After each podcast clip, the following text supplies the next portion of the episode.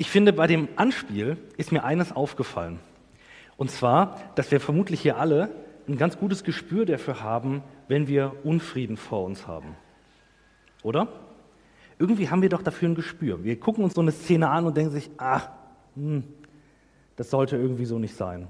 Und wenn zum Beispiel zwei äh, äh, Boxer im Ring stehen, sich vorher nochmal die Hand geben müssen, bevor sie loslegen und sich vorher aber hassen wie die Pest, dann merkt man, die geben sich zwar irgendwie die Hand, aber alle merken, oh, also Frieden ist das eigentlich nicht. Ich glaube, wir Menschen haben eine ganz gute Antenne dafür, ob wir Frieden vor uns haben oder doch irgendwie nochmal was ganz anderes. Und auf der anderen Seite haben wir, glaube ich, genauso eine gute Antenne für falschen Frieden oder geheuchelten Frieden. Ihr kennt vielleicht alle solche, solche Sachen, so früher, als ich noch jung war, da gab es noch Michael Jackson, so We Are the World, so, so ein eine Weltlied, alle halten sich an den Händen und sind glücklich und irgendwie so der Weltfriede als dreieinhalbminütiges Musikvideo. Und schnell denken wir uns so, ja, aber irgendwie mit Wirklichkeit hat das doch wenig zu tun. In der Werbung gibt es den Weltfrieden, aber so wirklich sichtbar ist er doch irgendwie auch nicht. Und von daher ist es leicht, eigentlich diese ganze Sache mit dem Frieden so ein bisschen zynisch zur Seite zu schieben und zu sagen, ja, das ist irgendwie eine schöne Vorstellung auch dabei, aber an sich ist es nichts, was irgendwie in der Wirklichkeit ankommen kann. Und deswegen habe ich so ein bisschen als Titel heute, nachdem ihr mir das Thema äh, gegeben hattet, so ein bisschen einen Titel gesucht, der das einfängt. Und ich habe den mal genannt Friede, Freude, Eierkuchen von der Unmöglichkeit und Wirklichkeit des Friedens. Das klingt total paradox, weil es auch paradox klingen soll. Und ich möchte euch heute ein bisschen mit reinnehmen und auch gerade für euch als BUler so ein paar äh, Sachen zum Frieden sagen, was der bedeutet, um euch vielleicht nicht nur zu sagen, macht halt irgendwie, dass mehr Frieden in der Welt ist, sondern vielleicht auch ein bisschen was an die Hand zu geben, wie das denn funktionieren kann und wie wir das auch als Christen tun können. Das möchte ich heute mit euch machen. Also in der Predigt geht es zunächst mal um die Frage, was ist Frieden überhaupt? Was meint es? Auf den ersten Blick denken wir, wir wüssten alle vielleicht, was das ist. Ich glaube aber, da hat die Bibel noch ein paar Überraschungen parat. In dem zweiten Schritt soll es darum gehen, warum Friede unmöglich und trotzdem wirklich ist. Und in dem dritten soll es darum gehen, was das jetzt für dich konkret bedeutet. Frieden könnte man ja zunächst mal beschreiben als Abwesenheit von Krieg. Wir gucken die Nachrichten an, sehen Konflikte, meistens bewaffnet, meistens, oder man nennt sie mindestens robust oder so. Ähm, wir gucken uns das an und sagen, okay, ganz klar, da gibt es keinen Frieden, da fehlt ja irgendwie gerade, das ist klar. Aber ist echter Friede tatsächlich nur die Abwesenheit von Krieg? Ich möchte euch kurz reinnehmen, da rein, was es bedeutet, äh, in der Zeit, als die Bibel geschrieben wurde, im Neuen Testament, als das geschrieben wurde, was es da heißt, Frieden zu haben. Da gab es sogar einen feststehenden Begriff für, ähm, den Pax Romana, den römischen Frieden. Dieser römische Frieden, der klang so äh, erstmal ganz positiv. Und zwar sollte das bedeuten, dass im ganzen römischen Reich Frieden und Recht und Ordnung herrschen sollte. Die Frage war nur, wie wurde der erkauft? Wie kam man zu diesem Frieden? Die Antwort war deutlich äh, militärischer, als man sich das vorstellt. Und zwar zunächst einmal heißt es, alle Aufstände, alle Aufbegehren und sowas, alles, was sich gegen äh, das Römische Reich richten sollte, wird brutal niedergeschlagen. Und da wird dann auch nicht genau geguckt, wer schuldig oder nicht schuldig ist, sondern es wird erstmal dann irgendwie erstmal platt gemacht. Oder es wird auch expansiv äh, Politik betrieben, also man wächst. Und wie wächst man? Durch militärische äh, äh, ähm, Züge. Also man hat äh, Armeen losgeschickt, um Land einzunehmen, um den Wohlstand zu erweitern und darüber sich zu sichern, dass der Friede im Land herrscht. Wenn wir vom Frieden reden, meinen wir so eine Art von Frieden. Ein Frieden, der erkauft ist durch Gewalt. Und weil ihr jung seid, habe ich euch was mitgebracht. Heutzutage habe ich gehört, junge Leute nutzen Memes, also lustige Bilder mit Untertiteln, um Sachen zu kommunizieren. Und da habe ich eins gefunden. Kommt ja so ein bisschen aus meiner Generation, aber endlich darf ich das mal machen.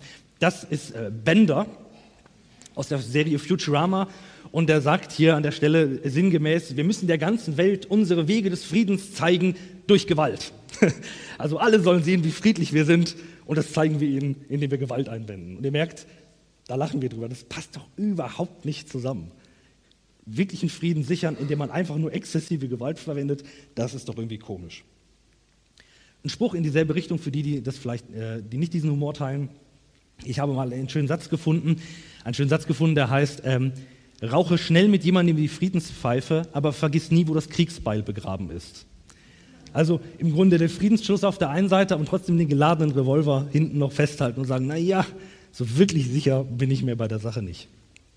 Soll das eigentlich Frieden sein? Wenn wir in die Bibel reinsehen, werden wir sehen, dass dort der Friede, von dem da die Rede ist, noch viel mehr ist als einfach nur die Abwesenheit von Krieg oder die gegenseitige Abhängigkeit, die so groß ist, dass sich ein Krieg einfach nicht rentieren würde, also Selbsterhalt. Friede ist dort nicht nur die Abwesenheit von etwas, sondern die Anwesenheit von etwas. Friede wird dort als Shalom bezeichnet. Vielleicht habt ihr das schon mal gehört, diesen Begriff Shalom ist ein hebräischer Begriff, kommt aus dem Alten Testament. Und das heißt, Friede als Shalom ist viel mehr als die Abwesenheit von Krieg. Man könnte vielleicht übersetzen mit umfassendes, ganzheitliches Wohlwollen einem anderen gegenüber. Und zwar vollständig.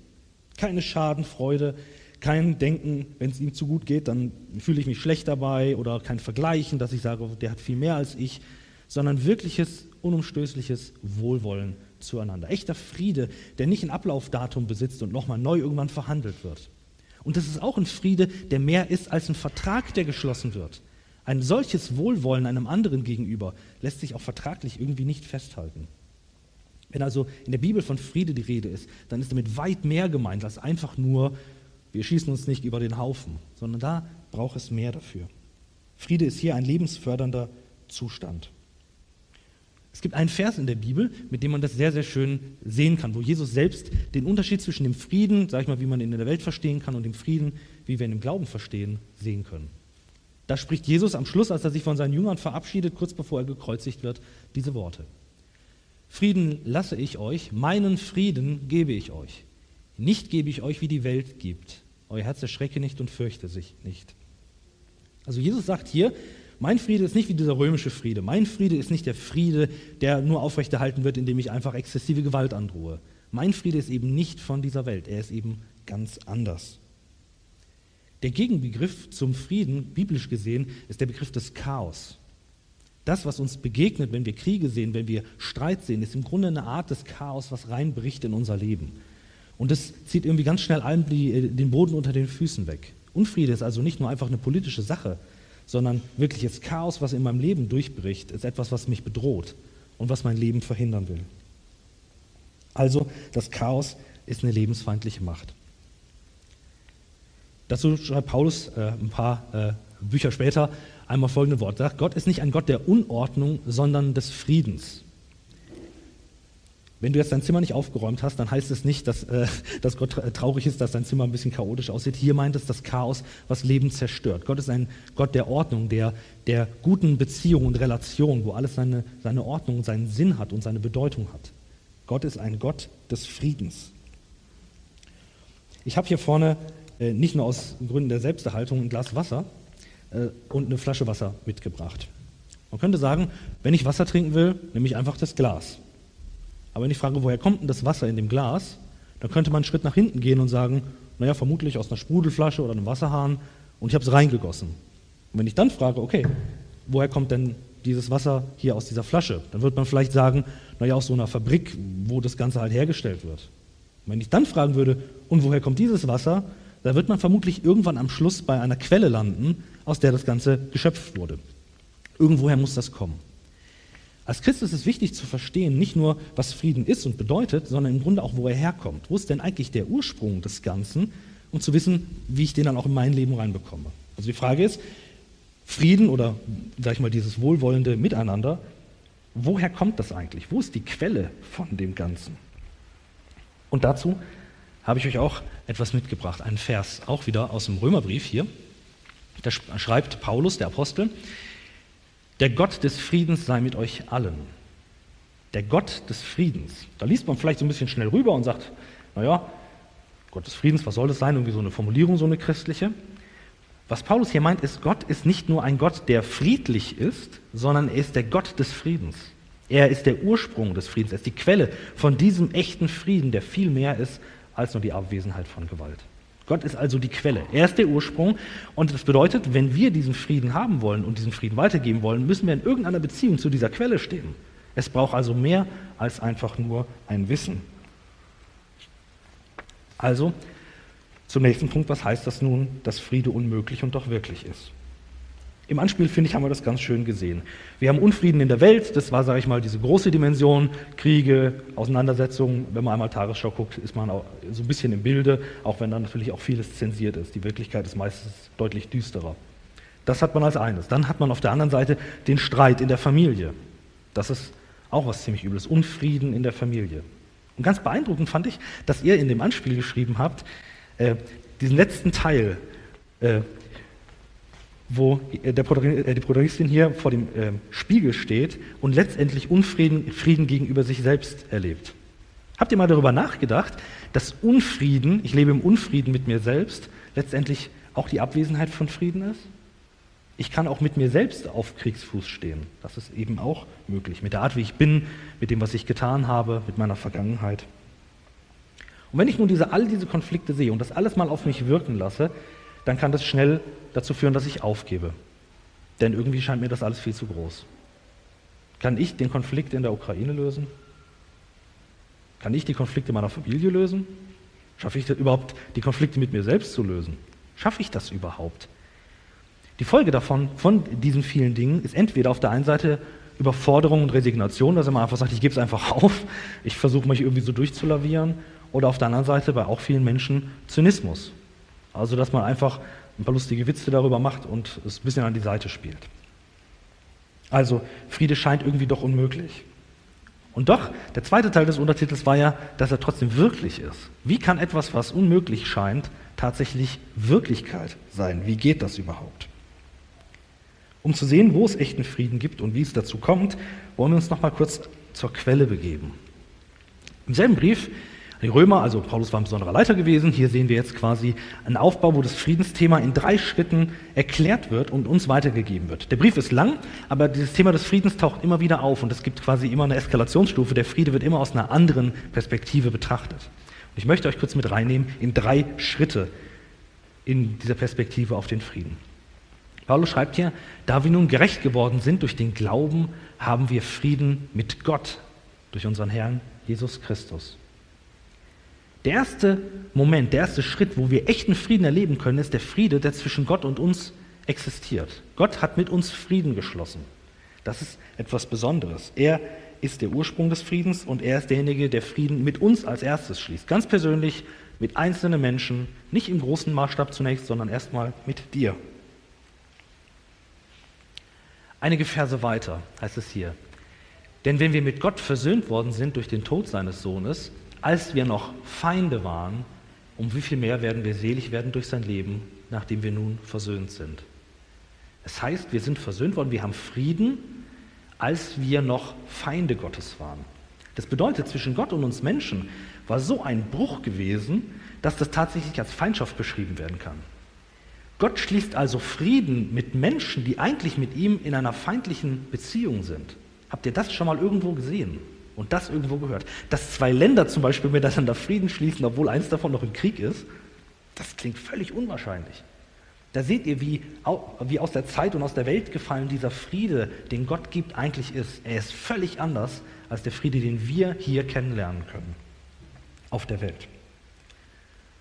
Und der dritte, Schritt ist nun, was wir mit diesem Frieden machen sollen. Wir können ihn persönlich erleben und hier heißt es, in Kapitel 12, Vers 18, ist es möglich, so viel an euch liegt, habt mit allen Menschen Frieden. Wir sind also in dem ersten Schritt die Empfänger von Frieden, obwohl wir eigentlich noch in einem Konflikt mit Gott stehen. Gott räumt diesen Konflikt aus, schafft echten Frieden und nun haben wir diese Möglichkeit, diesen Frieden auch weiterzugeben. Ja? Deswegen brauchen wir eine Verbindung mit der Quelle, um echten Frieden zu schaffen und nicht nur Burgfrieden auszuhandeln, da wo wir sind. Der Shalom-Friede ist unmöglich, weil er nicht unserem Erfindergeist oder Verhandlungsgeschick entspringt. Er ist aber da wirklich, wo wir ihn aus Gott schöpfen und anderen auch weitergeben. Und nun zuletzt, was hat das dann mit mir zu tun und wie fängt das dann bei mir eigentlich wirklich an? Ich habe vor einiger Zeit etwas sehr Lustiges gefunden und habe es aber im Internet nicht wiederentdeckt. Das ist ein bisschen schade.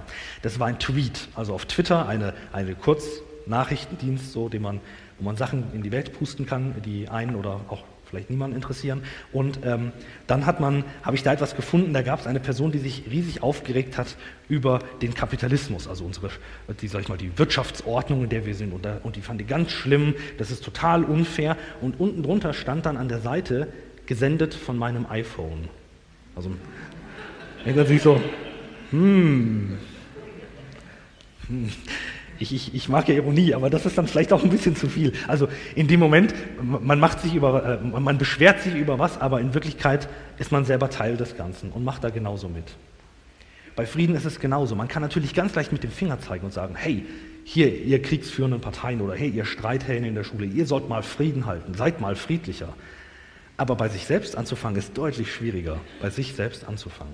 Ich glaube aber, dass dieser Weg, den Frieden quasi bei sich nach außen zu geben und nicht einzuklagen bei allen anderen Menschen, ist ganz wichtig, um nicht bitter zu werden und um anderen Menschen nicht irgendwelche Vorhaltungen zu machen und selbst zum Heuchler zu werden.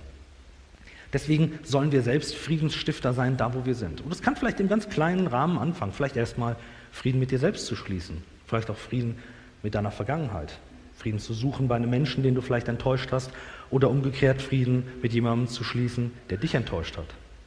Fang vielleicht in deiner Familie an, im kleinen Rahmen. Fang an dieser Stelle an. Und wenn das geklappt hat und da ein bisschen was Besseres geworden ist, dann geh den nächsten Schritt und geh den nächsten Schritt. Und Stück für Stück wirst du sehen, wie du nicht nur ein Mensch bist, der Frieden hat oder vielleicht erlebt, sondern du wirst zu jemandem, der Friedensstifter wird. Und über diese Friedensstifter sagt Jesus mal ein ganz großes Wort, ähm, und zwar in Matthäus 5, Vers 9. Da heißt es, glücklich zu preisen sind die, die Frieden stiften, denn sie werden Söhne Gottes genannt werden. Wenn ihr den Weg mit Jesus geht, dann bedeutet das, dass ihr Friedensstifter seid, da wo ihr steht. Und ich wünsche euch das von ganzem Herzen, dass ihr erleben könnt, wie ihr in euren Freundschaften und in Beziehungen echt Frieden schaffen könnt, weil ihr wisst, dass ihr verbunden seid mit der Quelle. Und diese Quelle ist Gott selbst. Amen.